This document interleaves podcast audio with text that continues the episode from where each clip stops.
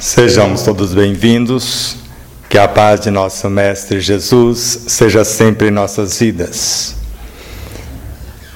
A imposição é filha do desespero, mas o convite é irmão gêmeo de grandes esperanças. Como Joana de Ângeles sempre fala, o que nós vamos fazer hoje é um convite. Vamos fazer uma oferta porque, segundo a autora, a fatalidade da lei divina é a perfeição do espírito. Alcançá-la é a proposta da vida, e como conseguir é a opção de cada qual. Já que ninguém ama o que não respeita e ninguém respeita o que não conhece. Colocamos o tema que é Evangelho porque antes de estudar Joana de Ângeles, eu pensava que o Evangelho era um livro. Mas aprofundando a pauta, tanto com Joana de Ângeles, com Emmanuel, com Bezerra de Menezes e com vários outros autores, e na obra Espírito e Vida, Joana de Ângeles define o Evangelho como um repositório de forças, ou de força no plural, no singular, de vitalidade e vida. Mas pode colocar no plural tranquilamente que vai dar muito certo também. E eu fiquei imaginando, se é força, vitalidade e vida, onde está isto? E Emmanuel, na obra Irmão, na lição Renúncia, ele narra que o Evangelho está em nossa consciência, em nosso coração, no nosso próprio espírito. E para que serve esse Evangelho? Para a cura de todas as enfermidades. Para Joana de Antes, o Evangelho gera, nutre, organiza e mantém a vida em todas as suas expressões. Na obra Autodescobrimento, uma busca interior, ela narra que em sua complexidade, no sentido profundo do termo, a energia que é vida constitui-se do psiquismo divino. E Viana de Carvalho, na obra Atualidades do Pensamento Espírita, por Divaldo Pereira Franco, esse psiquismo já existe ou já existia antes da mônada. E para Carlos Torres Pastorino, em Sabedoria do Evangelho e em Sugestões Oportunas, o amor seria a reunificação dessas mônadas em unidades cada vez mais amplas. Mônadas essas que nascem do psiquismo divino, conforme Joana de Antes na obra Iluminação Interior. E a autora na obra O Amor como Solução narra que antes do amor não existia criação. E o amor é o mais potente antídoto na cura de todas as enfermidades, porque é exatamente o Evangelho na ação. E ela nos ensina, além do que somos, na obra O Ser Consciente, por exemplo, o Espírito é a síntese de todas as nossas vivências. Ele sabe o que fazer, como fazer e quando realizar. E na obra Encontro com a Paz e a Saúde, o espírito tem quase a idade do universo. E o corpo biológico, quase 4 bilhões de anos. E ela nos auxilia no diálogo com as nossas imperfeições morais que compõem o nosso inconsciente. No diálogo com os órgãos com perturbações enfermiças tanto no universo perispiritual quanto no corpo biológico. O diálogo com os tecidos desses órgãos, com as células que compõem esses tecidos, com as moléculas que compõem essas células, com os átomos que compõem essas moléculas e com as forças mantenedoras do mundo físico e no mundo perispiritual, do mundo espiritual, perispiritual também. De modo que, para a autora, virtudes são seres. Se imperfeições morais são, virtudes também são. E ela narra que a paciência gera autoconfiança, como se desse à luz a outra virtude. Que não é muita novidade, porque no Evangelho segundo o Espiritismo narra que a fé é mãe de todas as virtudes, inclusive do próprio amor. Considerando o amor como reunificação das mônadas, é pela minha inteligência, pela minha fé que é o conhecimento de causa, que eu vou aglutinar essas partículas que formam o amor e construir o amor substância, conforme Leon Denis em O Grande Enigma.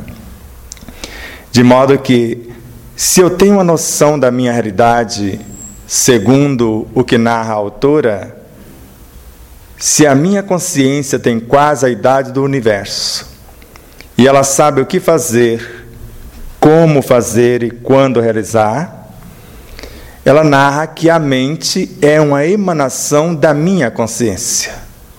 E não tem como dissociar o corpo físico da minha consciência.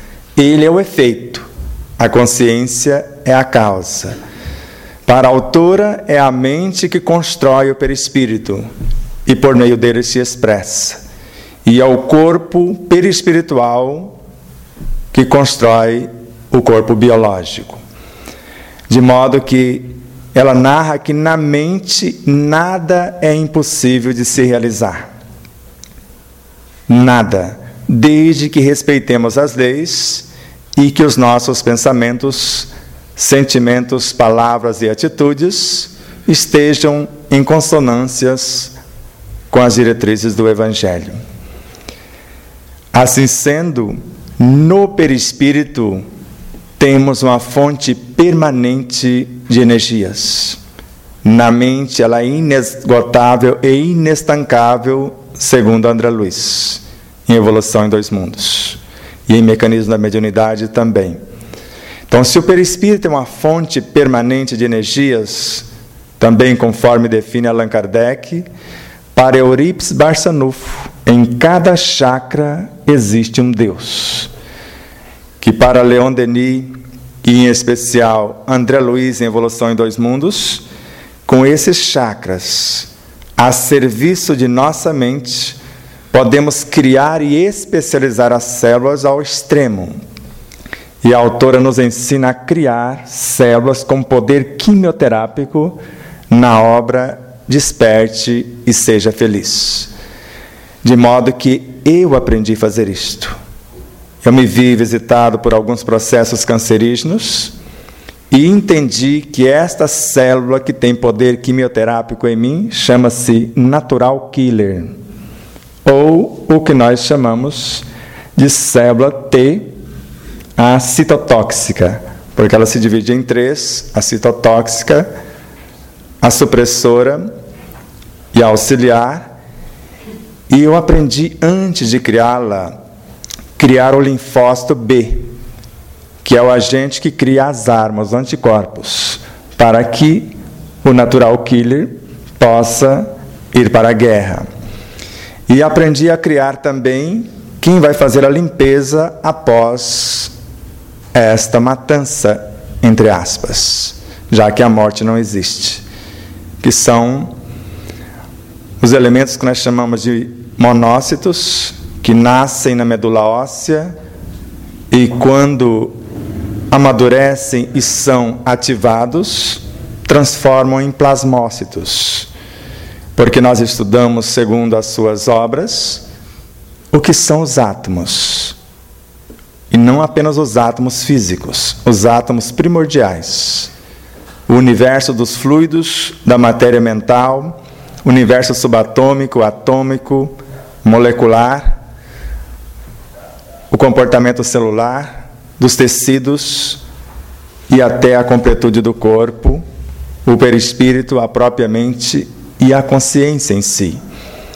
Porque se a frase é conhece-te a ti mesmo, para a autora, o si mesmo é o espírito. Como eu disse, com quase a idade do universo, tendo a expertise do que fazer, como fazer e quando realizar.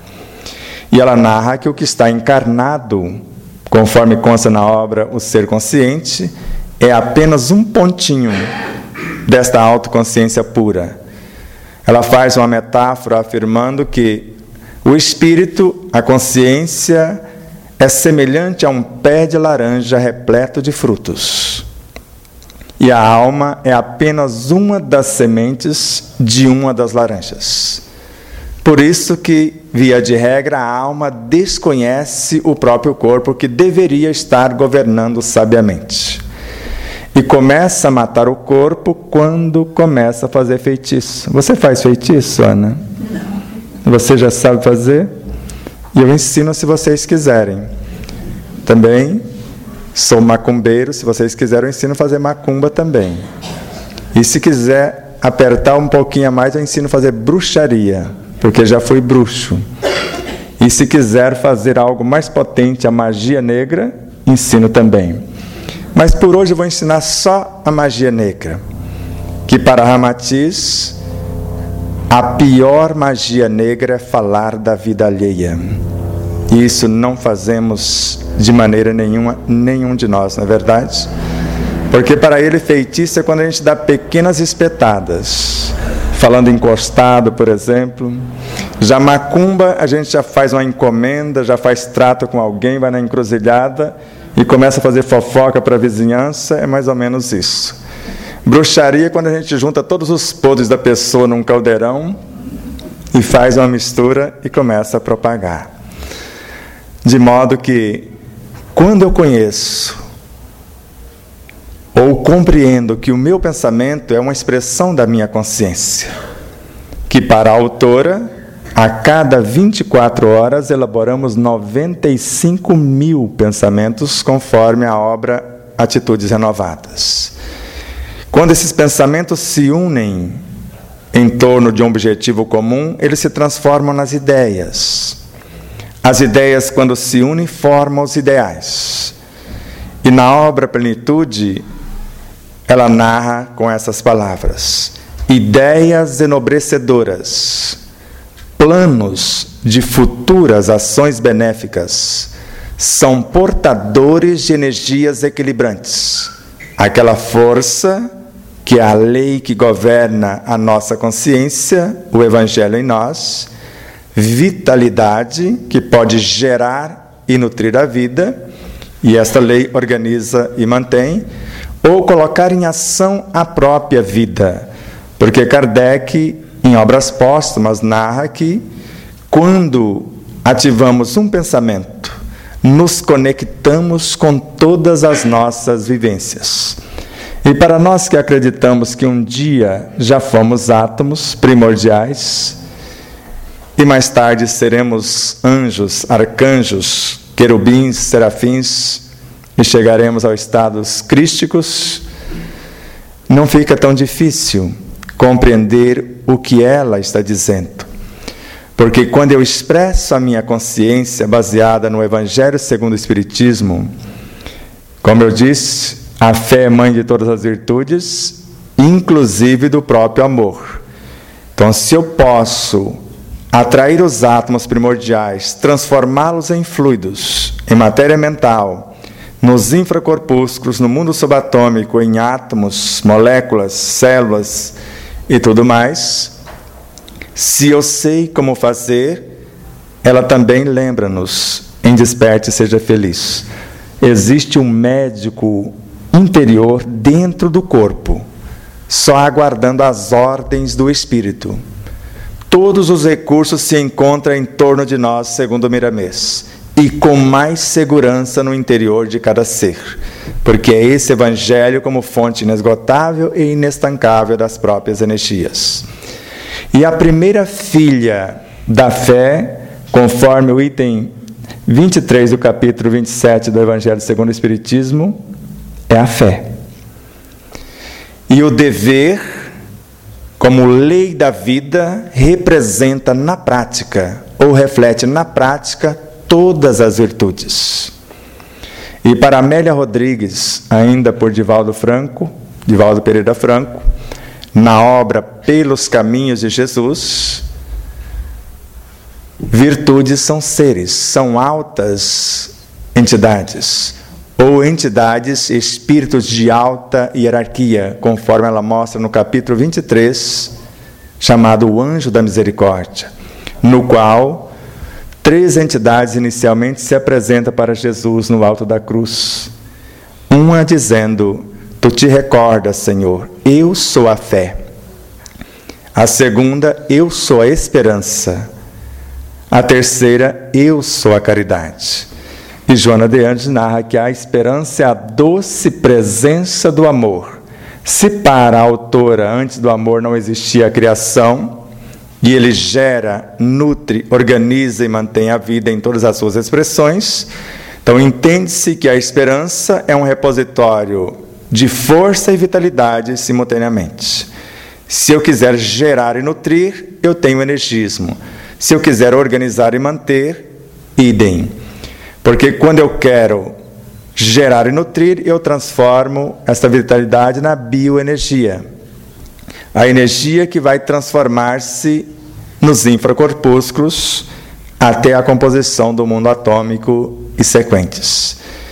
E o que nós chamamos de força, por ser as nossas virtudes, vai transformar-se nas leis, que nós chamamos de hormônios aqui no corpo biológico e hormônios também, hormônios químicos e hormônios psíquicos no corpo perispiritual. Então, se formos observando a obra deste espírito, que segundo Emmanuel Bezerra de Menezes, André Luiz e outros, o que mais evoluiu nos dois últimos milênios e um dos que mais contribuiu para a propagação do Evangelho do Cristo. Não na falácia, mas na vivência. Porque devemos falar do Evangelho por todos os cantos do mundo, se necessário, com palavras. Conforme vocês observaram a leitura, inspirada por Joana de Ângeles, o Evangelho é a essência que nutre e norteia a nossa consciência. Então, ele está à nossa disposição. E eu fico imaginando um dos processos evolutivos da autora. Lembra das duas mensagens grafadas no Evangelho segundo o Espiritismo, assinada por Espírito Amigo, que era o pseudônimo que ela usava na época? Alguém lembra? Um é a paciência. Dor é bênção, que Deus a envia somente aos seus eleitos. E eu me achava o máximo so sofrer, porque era um sofrimento terrível. Mas eu era um eleito, e na mesma obra, na segunda lição, parece que ela já faz quase 360 graus com a informação. Homens cegos e surdos, por que interpreteis tão grosseiramente os ensinos de Jesus? Não é Deus que retira do que tem pouco, porque a lição é dar-se-á aquele que tem e retira-se daquele que não tem. É o espírito negligente e descuidado que perde o patrimônio que seu pai lhe confiou. O que acontece de fato é que Deus encoraja todos os esforços que tendem para o bem, multiplicando cem ou mil vezes a mais. E já que estamos na obra O Evangelho segundo o Espiritismo, no item 8 do capítulo 11, narra que o amor é o sentimento que, acima de tudo, resume de forma completa a doutrina de Jesus. E os sentimentos são os instintos que se elevaram de acordo com o progresso realizado. No início, o homem tem apenas instintos mais avançados e transformados, sensações, mais instruídas, emoções, Joana de Ângeles, mais purificados, sentimentos. No ponto mais delicado dos sentimentos surge o amor que reúne e condensa todas as sublimes virtudes, ou sublimes revelações. Esse é a lei, é a força que existe em nós. O outro, a vitalidade, a matéria-prima. De modo que, se para Pietro Baldi, na obra A Grande Síntese, que Emmanuel emitiu sua opinião a respeito da obra por meio de Chico Xavier, A grande síntese é o Evangelho da ciência, renovando todas as bases da filosofia e restaurando todo o messianato do Cristo no planeta Terra. Então, uma obra filosófica, científica e religiosa simultaneamente. E nesta obra, o autor narra que destaca-se do nosso subconsciente pequenas almas instintivas, os instintos que tem a função de governar o corpo, de cuidar da vida. E eles matam sem dó nem piedade para preservar a vida desse corpo. Por exemplo, hoje, o que, que você comeu de manhã até agora? Quantas vidas morreu para salvar a sua vida? Você já imaginou? Agradeceu? Vou dar só uma dica para ti. A matéria mental que você usa para dar forma aos seus pensamentos é composta sempre por vidas inferiores incontáveis, segundo André Luiz na obra Libertação. Essa matéria mental, gerenciada pela virtude ou pela nossa força interior, o Evangelho em nós, é que vai transformar-se nos infracorpúsculos, segundo Emmanuel. Você sabe o que é um infracorpúsculo? Para a física clássica, é o bóson de Higgs. Para a física quântica, o quantum de energia, as menores partículas. De modo que, se eu gero esta matéria-prima, com ela eu posso construir todas as coisas. Então, se o instinto é uma pequena alma, se ele evoluiu e se transformou em sensação, é uma alma mais experiente com emoção, como emoção, ainda além. Porque o instinto para a preservação da vida, como eu disse, ele mata sem piedade e não tem remorso, porque é o seu estágio.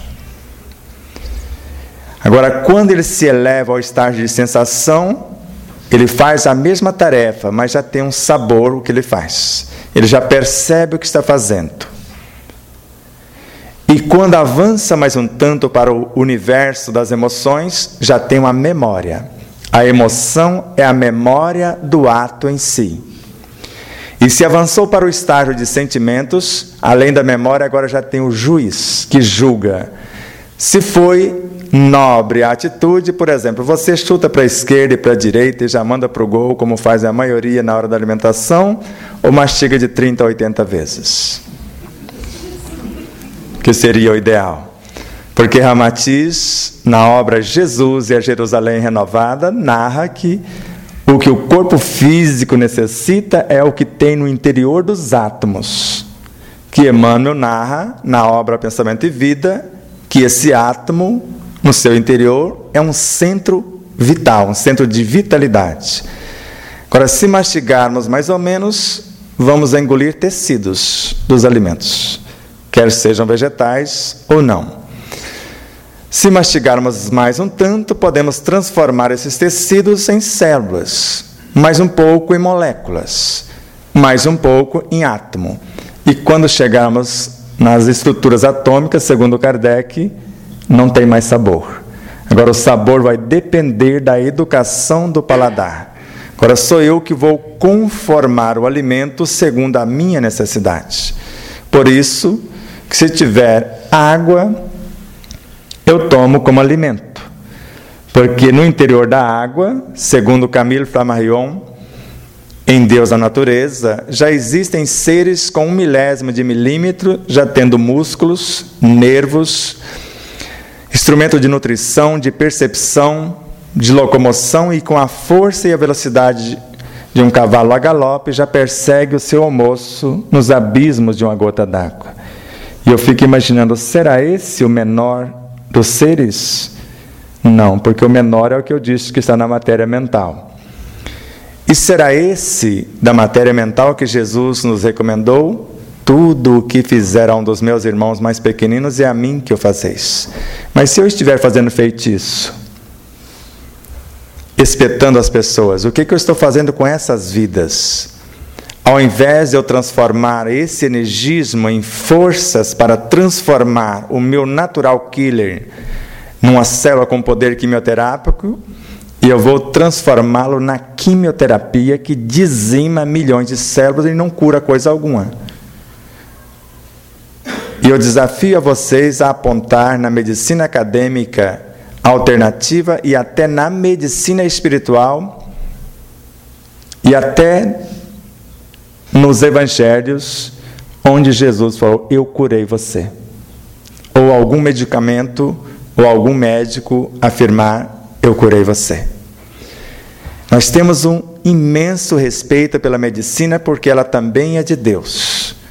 Mas ela, em todas as frequências, não faz senão aliviar os efeitos. E Joana de Ângeles, nesse sentido, na obra Plenitude, enquanto o doente não transformar-se moralmente, mudando a estrutura da causa, jamais vai desaparecer a enfermidade. Eu posso mudar de doenças, porque ela aparece em um ponto do meu corpo, eu vou lá na medicina alopática e mando arrancar o órgão, ou um pedaço do tecido. Ela eclode em outro lugar porque não houve a mudança. Porque o câncer, conforme se estuda hoje, em especial o Dr. Décio Andolin, que também é da AMI, Associação, Associação Médica Espírita Brasileira, ele narra, como vários autores, que o câncer é um conjunto de fatores mágoas, ressentimentos, autopunições, autoculpas e várias outras perturbações como traumas, conflitos de dentro para fora. E de fora para dentro, alimentação indevida. E alimento não é só o que se come, é o que se ouve, o que se lê, tudo que os nossos sentidos possam captar. E se nós trouxermos, por exemplo, algo para dentro do nosso corpo, aquecido no micro-ondas, por exemplo, que destrói 97% de tudo que é vital do alimento e transforma vários em cancerígenos, o que é que eu estou trazendo para dentro do meu corpo? E se eu coloco esse micro-ondas em miniatura, que é o celular, a 8 metros de distância da minha alimentação, ele vai destruir quase tudo que está no meu prato. Mas parece que a maioria fica com ele logo aqui ao lado do prato e olhando para o celular, não está presente. Hipócrates nos recomendou sim que seu alimento seja seu medicamento. Mas Buda, antes dele, já tinha alertado. Porque ele, 24 séculos mais ou menos atrás, Buda mais ou menos 26 séculos. Estado de presença. Se eu como, eu como. Eu estou inteiro na ação.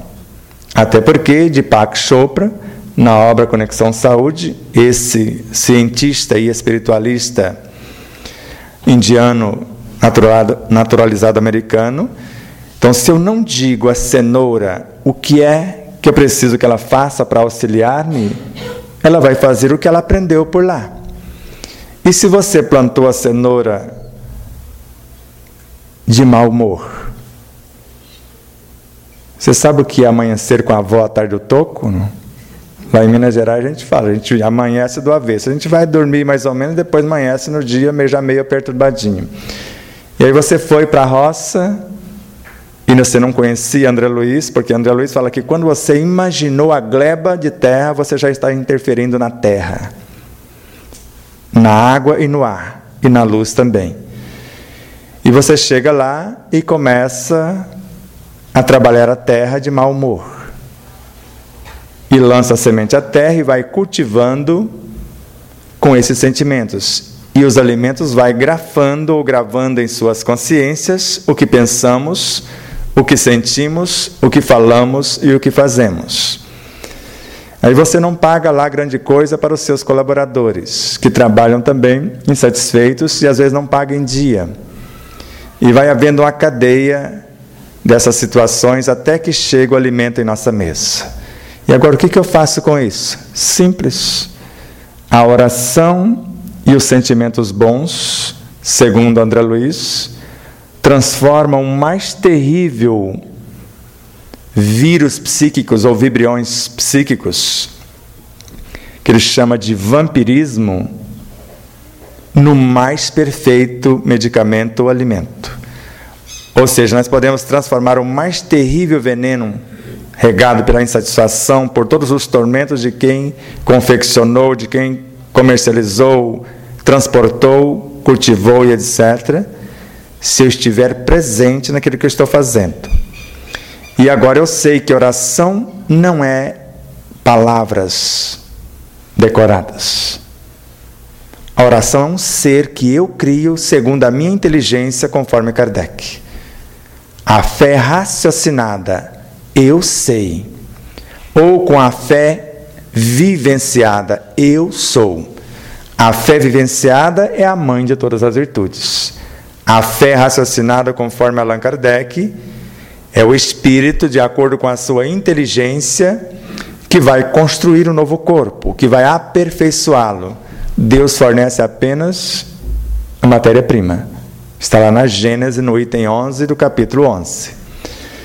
Então, se eu sei o que eu estou fazendo, eu, imaginando uma reação alérgica, eu sei quem pode me ajudar a debelá-la.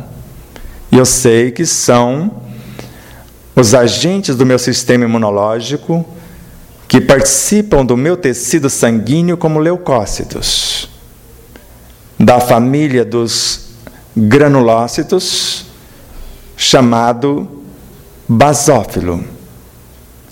É ele que vai ajudar-me quando houver uma reação alérgica e evitar a coagulação do meu sangue.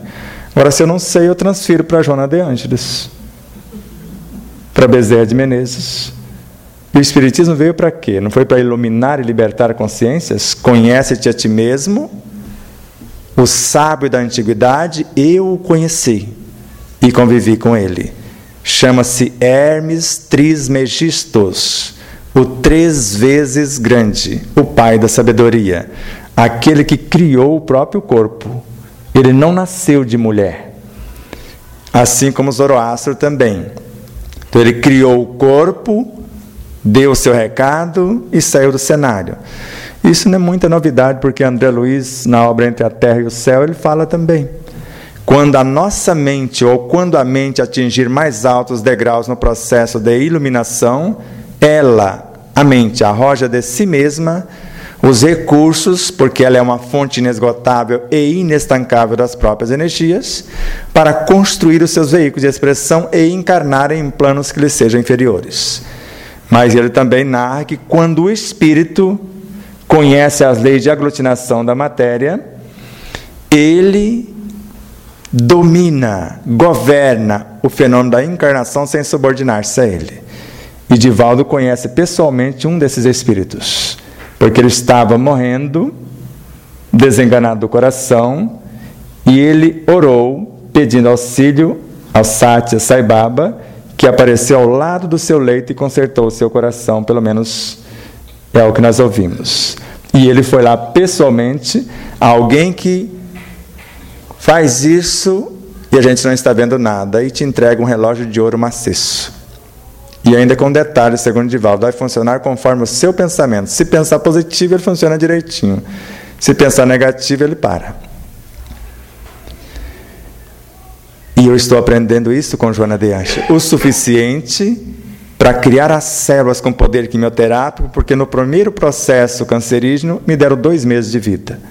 Se eu tenho dois meses de vida, para que eu vou dizimar as minhas vidas com quimioterapia que não resolve coisa alguma? Porque elas não sabem quem é doente, elas matam tudo que vai pela, pela frente, assim como a radioterapia ou qualquer outra terapêutica que eu conheço porque eu já tomei um remédio, porque houve uma lesão nos meus joelhos, ou lesões, que me deu vontade de suicidar. Um simples anti-inflamatório. E eu aprendi a criar os meus tendões, os meus tecidos e reconstruir os meus joelhos. Porque se foi a minha consciência que criou esse corpo, segundo Allan Kardec, conforme está na obra A Gênese, no item 27 do capítulo 2, se o espírito é o Deus que criou e sabe o menor movimento de uma célula, se eu sou a alma, uma diminuta fração, conforme Allan Kardec, Leon Denis, Miramese e vários outros autores, Qual o primeiro espírito que eu devo receber na reunião mediúnica? Segundo o doutor Sérgio Felipe de Oliveira, o meu, antes de receber qualquer um outro. Mas são as mediúnicas que vão mudar as nossas vidas ou a primeira tarefa de um médium é a sua auto-iluminação, conforme Joana de Angeles? Pode ir lá, está na obra, entrega-te a Deus. Entrega-te a Deus. A primeira tarefa de um médium é a sua autoiluminação. E vocês sabem o que é autoiluminação? Eu não sabia. É quando eu não vejo diferença entre mim e qualquer expressão da vida em todas as frequências, qualquer expressão de Deus em toda a criação. E eu vou dedicar o mesmo amor para um átomo primordial ou para um astro, com o mesmo respeito, com a mesma dedicação. Porque quando eu era vegano, não comia os animais, era a minha desculpa. Mas deixava os vegetais apodrecer na geladeira ou jogava fora do meu próprio prato. Punha um prato de comida, comia um tanto e jogava a metade fora. E eu não sabia que o que acontecia com aquela metade que jogava fora refletia na metade que estava dentro porque faz parte do mesmo energismo. Então, se eu desperdiço este tanto, reflete aqui, os daqui desgoverna e é o que nós chamamos de doença. E eu não sabia que o meu corpo era feito de células humanas, mais ou menos 10% de sua massa, e o restante, para sustentá-lo, eram vírus, bactérias, micróbios, vermes, ultravírus, e esses seres não criam as doenças, segundo o cientista Louis Pasteur e Claude Bernard. Eles foram criados para sustentar o nosso corpo. E há biólogos amigos, como nós temos alguns que são doutores em biologia, que já encontraram em perfeita harmonia vírus trabalhando no interior de bactérias. E em nossas células musculares, células do fígado e etc., tem em média duas mil bactérias domesticadas. E a cada 24 horas, só para nos ajudar na digestão, criamos 76 cestilhões. Mas se não são elas, como quase que uma moça me agrediu em Natal anteontem. Falou, mas o mosquitinho derrubou o meu corpinho. Falei, o problema é teu. Porque se eu não tenho as matrizes, os mosquitinhos podem tirar o meu sangue com toda tranquilidade. Eu não tenho a causa em mim. Então eu não tenho medo da dengue. E nem do Zika vírus, porque do contrário, a ciência encontrou gêmeos univitelinos. Um desenvolveu a microcefalia e o outro não. Ué, mas não foi infectado, não seria os dois?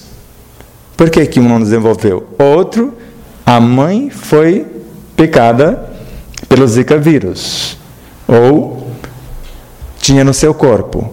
E a criança estava com seis meses, bonitona. Falou: Isso é teu, meu que não é. E Joana de Anjos nos ensina em dias gloriosos que eu posso mudar o que a ciência chama de fenótipo, que é o comportamento hereditário, e o genótipo também. Então, se eu mudar o meu comportamento, eu mudo o meu DNA, não só o fenótipo, mas o genótipo também. Então, se os meus pais desenvolveram câncer por um desequilíbrio interior ou pela alimentação indevida, problema deles, ou o meio em que vim. Agora, a mim, segundo Joana de Angeles, cabe escolher conforme está na obra Plenitude. Se eu escolher o, o amor como única razão do meu existir, eu não preciso da dor para evoluir. Como eu disse no início, a fatalidade da lei divina é a perfeição do espírito. Alcançá-la é proposta da vida. A vida vai me ofertar todos os meios para que eu consiga isto. Agora, como conseguir, segundo a autora, é a opção de cada qual. Eu posso ir mais rápido, às escuras, segundo ela, ou mais lento. E ela narra, em Vida Feliz, que as boas leituras enriquecem a mente, o meu mundo consciente. acalma as emoções, o meu inconsciente, e estimula ao progresso, o meu superconsciente. Onde está a minha totalidade? Então, se eu tenho um link na mente que me conecta ao superconsciente quando penso em coisas nobres, ao inconsciente quando penso na maledicência ao subconsciente quando eu desejo mudar o meu próprio comportamento. Então eu tenho em mim o mecanismo de mudança. Agora, se eu não sei o que eu vou pensar e se eu não sei nem o que é um pensamento, como que eu posso estruturar um pensamento com ele ou com eles formar uma ideia? e vestir essas ideias, esses pensamentos com a roupagem das minhas palavras, porque Joana fala que palavras são roupagens, com as quais eu visto o pensamento para levá-lo onde eu pretendo. E quando eu começo a mentalizar, segundo a autora, que ela fala que o indivíduo deve concentrar-se numa visão saudável. Então eu me vejo saudável, que é sinônimo de harmonia. Então, então estou em harmonia pelo cumprimento dos meus deveres, já que o dever é a lei da vida e reflete na prática todas as minhas virtudes. E se eu percebo a sugestão da guerra, eu vou encarnar a paz, a minha tranquilidade interior, segundo a autora. Sempre a virtude oposta. Se está aqui o desespero, me dilacerando, eu vou encarnar a esperança que é a doce presença do amor. Se está aqui a tristeza, eu vou encarnar a alegria que vai abrir os espaços psíquicos, morais e físicos para que as minhas virtudes possam permear-me. E assim, se for a dúvida, eu vou encarnar um tanto mais da fé. E se eu sei fazer isto, Agora é moda, né? O jejum intermitente. Só que ninguém sabe o que está fazendo. A maioria, a maioria, pelo menos até agora, eu perguntei para vários, sequer tem noção. Então eu deixo o meu corpício seis horas sem comer. E ele gosta muito de comer. Está viciado nisto ou naquilo. E não falo nada, eu só fico sem comer. Seis horas depois eu vou comer, ou 12 horas, 18 até 24. Só que Allan Kardec, no livro dos médios, nos ensina a criar átomos, transformá-los em alimentos ou em medicamentos. E na obra A Gênese, moléculas saudáveis.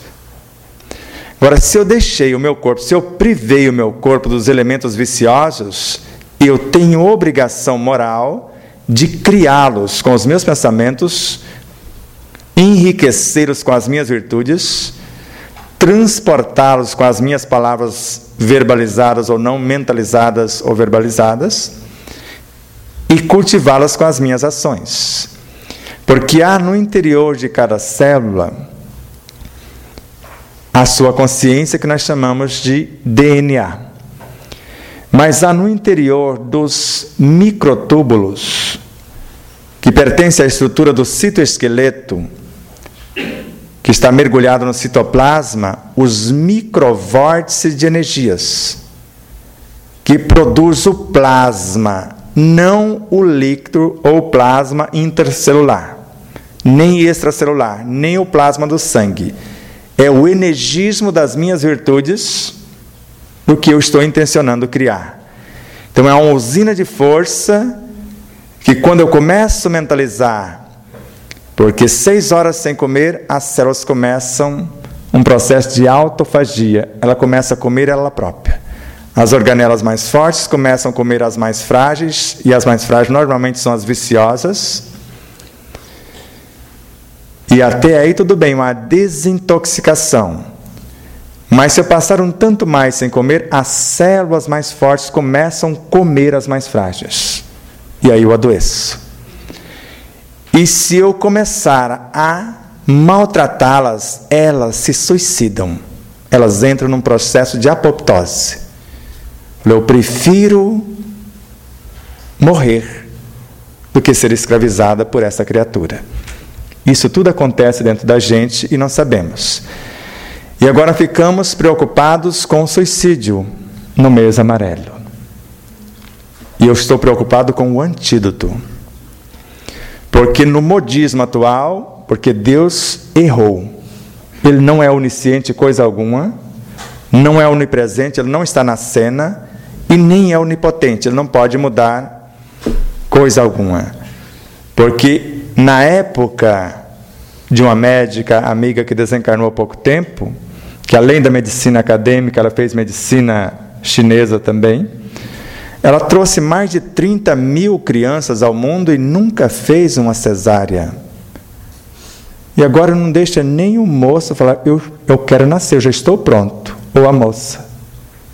Sou eu, o médico, que para mim não é médico, porque se tivesse feito o juramento de Hipócrates, jamais faria um absurdo desse.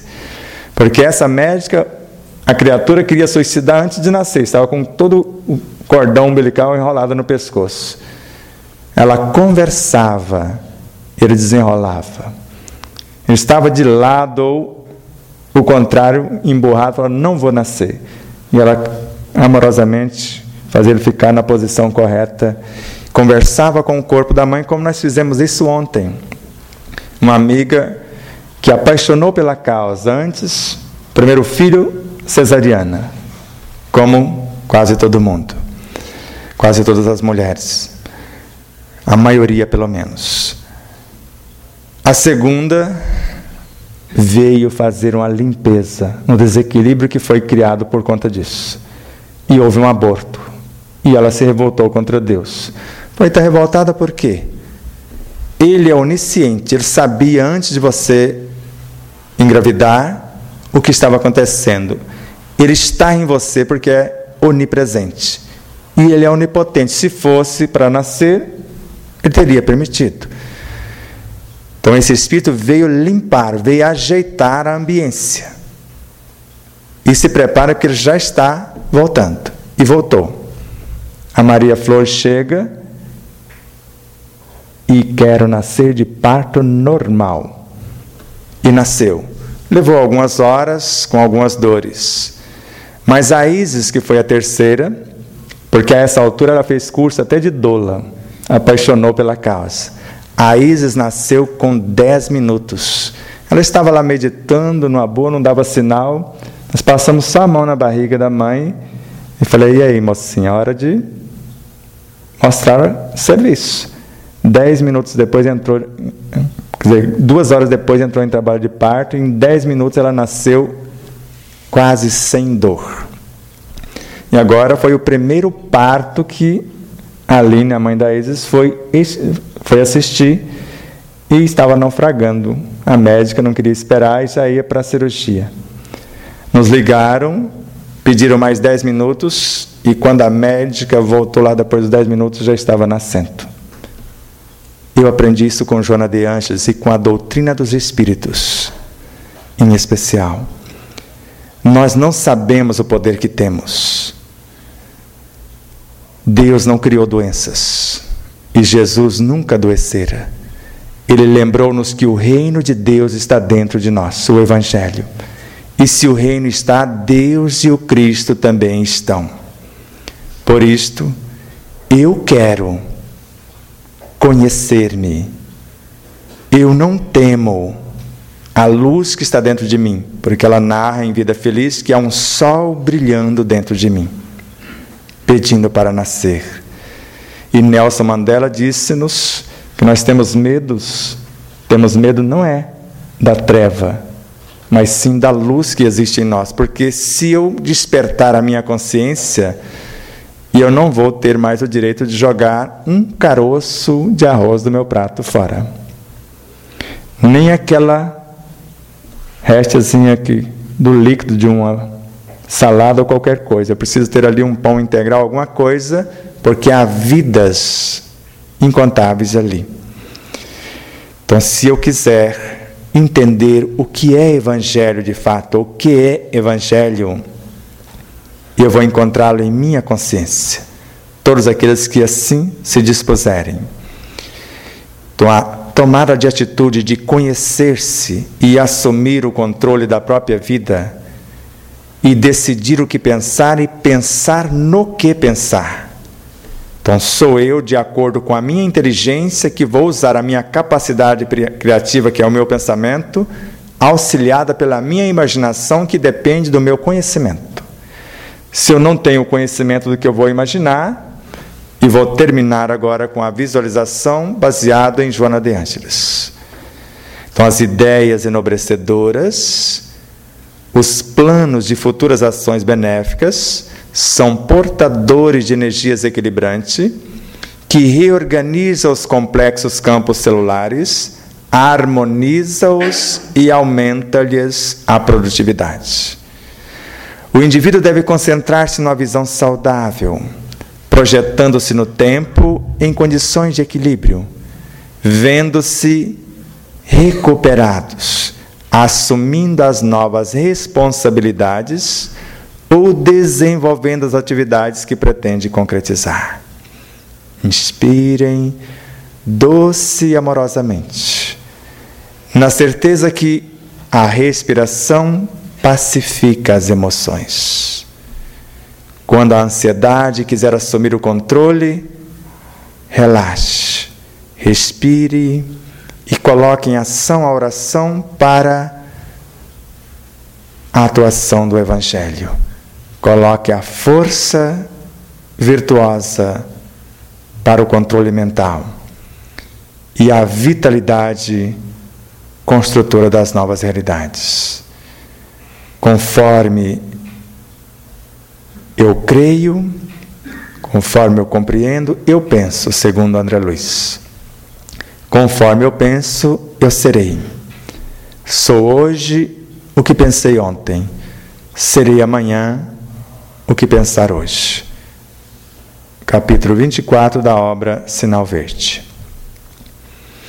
Inspire mais uma vez, sabendo que o Evangelho está no ar conforme o Espírito caína. Cada reino tem um evangelho e cada evangelho tem a sua linguagem, segundo o Espírito Sheila.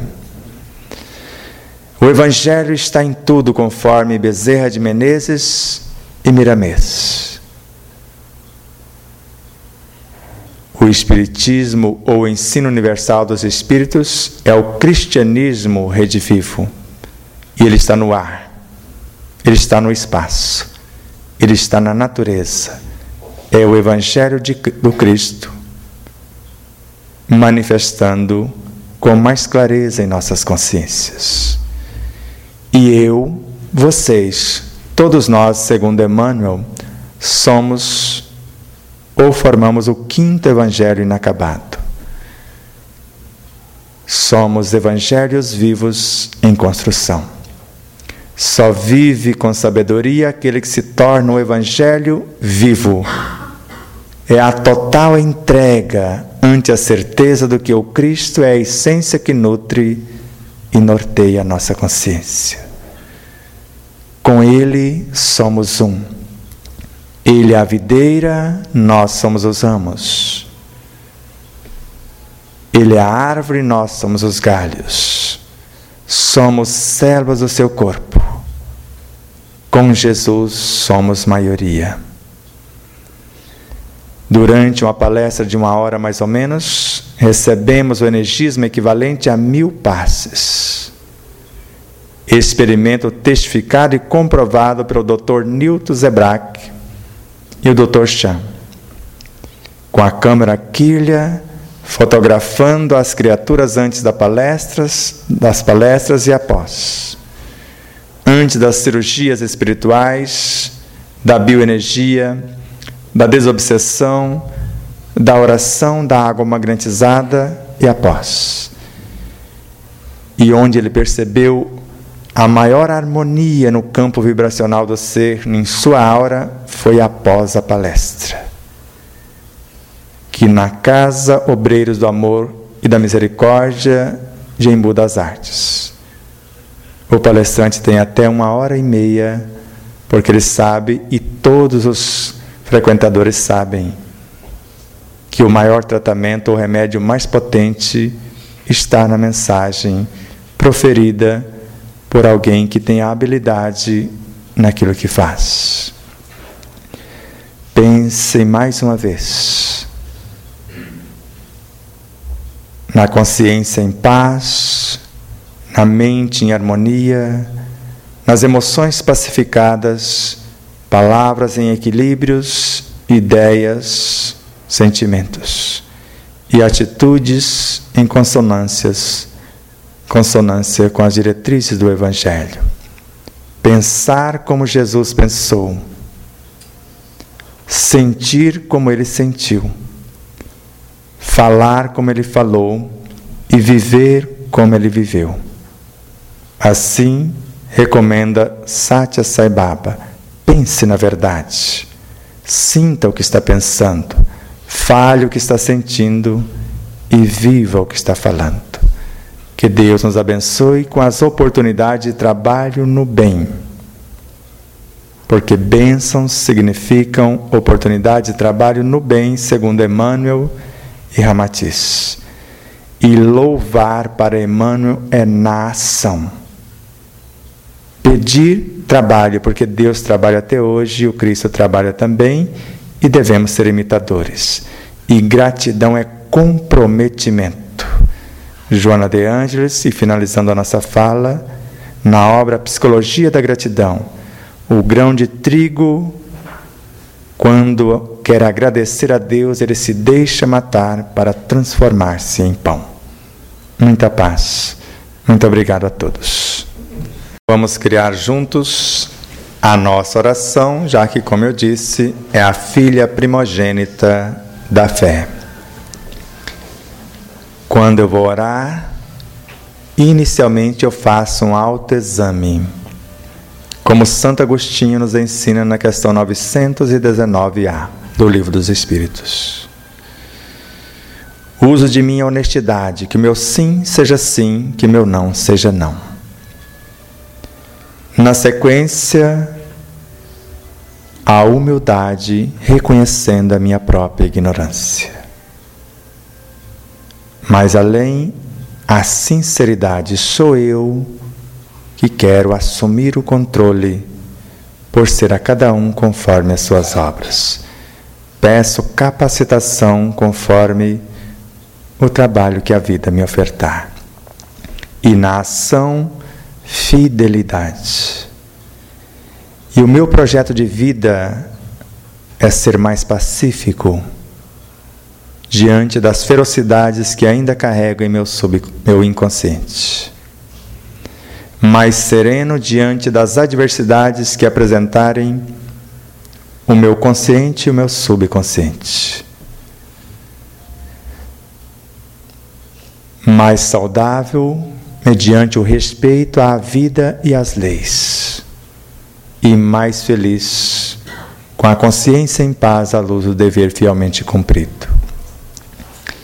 E coloco na linha de frente a alegria de viver, a gratidão pela vida e a esperança de melhoras.